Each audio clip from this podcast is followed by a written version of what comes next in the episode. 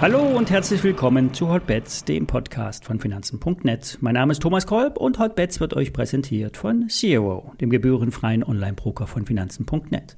Alle nachfolgenden Informationen stellen keine Aufforderung zum Kauf oder Verkauf der betreffenden Werte dar. Bei den besprochenen Wertpapieren handelt es sich um sehr volatile Anlagemöglichkeiten mit hohem Risiko. Dies ist keine Anlageberatung und ihr handelt auf eigenes Risiko. Ja, es bleibt mühsam an den Kapitalmärkten. Die Erholung dauert oft nur Stunden an oder zumindest mal einen halben Handelstag. Pünktlich mit dem US-Handel ging es dann gestern abwärts. Die Probleme sind unverändert. Steigende Renditen bei den Anleihen. Die zehnjährigen US-Bonds stehen kurz vor 4%. Das ist für Investoren gut, die die frisches Geld zu 4% Coupon anlegen wollen. Die, die bereits Anleihen investiert haben, äh, verlieren Geld, weil nämlich der Kurs der Anleihen fällt, wenn der Zinssatz steigt. Der Dollar bleibt zudem hoch, zu hoch für die Wirtschaft. Aber mit den steigenden Renditen zieht der Dollarraum das Geld wie ein Strudel an. Und das bekommt auch die Bank of England zu spüren. Der Druck auf das britische Pfund bleibt hoch. Der US-Dollar-Pfund-Wechselkurs geht auch schon wieder nach Süden. Das Währungspaar wird übrigens unter Händlern als äh, Cable bezeichnet. Hintergrund soll das Unterseekabel zwischen Amerika und dem europäischen Kontinent gewesen sein. Früher wurden die Börsenkurse zwischen London und New York über das Kabel telegrafiert. Daher die Ableitung Cable.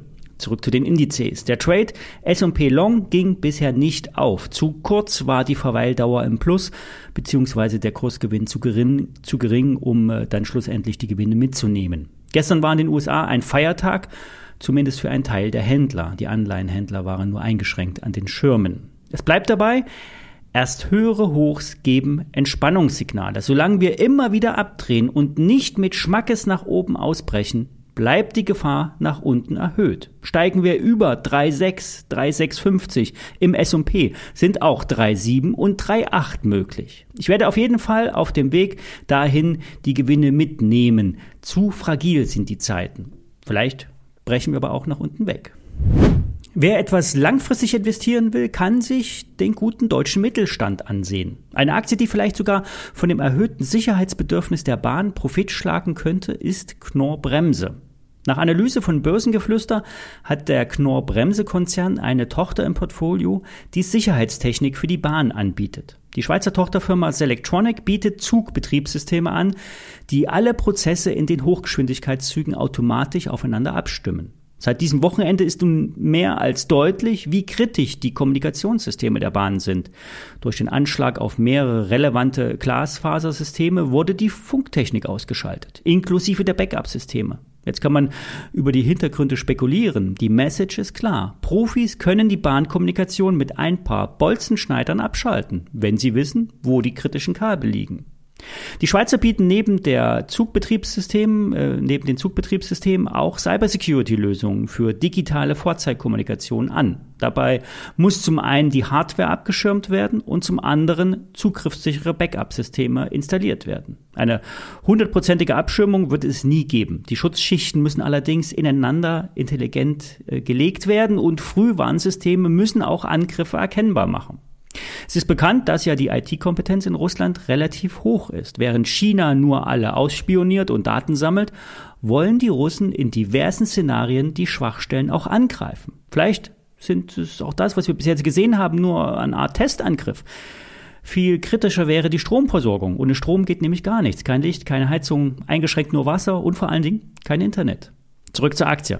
Knorr Bremse ist ein Mischkonzern, der rund 7 Milliarden Euro pro Jahr umsetzt. Die IT-Security-Umsätze sind quasi nichts zu sehen. Um die 50 Millionen werden hier wahrscheinlich umgesetzt. Der Konzern äh, veröffentlicht keine Zahlen zu den Tochterunternehmen. An der Konzernspitze hat es viele Veränderungen in der Vergangenheit gegeben.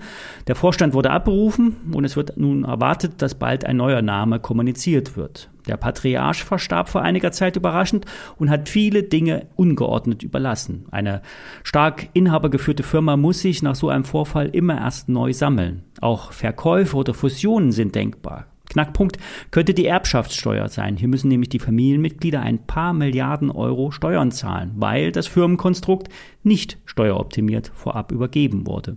Knorr Bremse ist ein Weltmarktführer für Zug- und Lkw-Bremssysteme, hat 30.000 Mitarbeiter. Anfang September wurde auch in Dänemark zugekauft. Der Service Hub der dänischen Bahn wurde hier übernommen.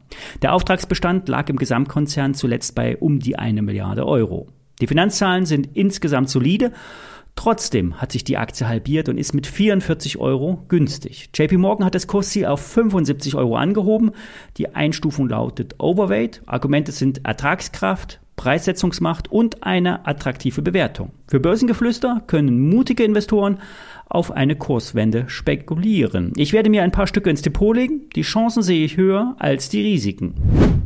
Die Woche wird geprägt sein von Inflationsdaten. Für Deutschland wird eher nichts Gutes erwartet. Die Zahlen kommen am Donnerstag 8 Uhr. Am Nachmittag Donnerstag kommen dann um 14.30 Uhr die wichtigen US-Inflationszahlen. Ich melde mich aber vorher wieder. Bis dahin.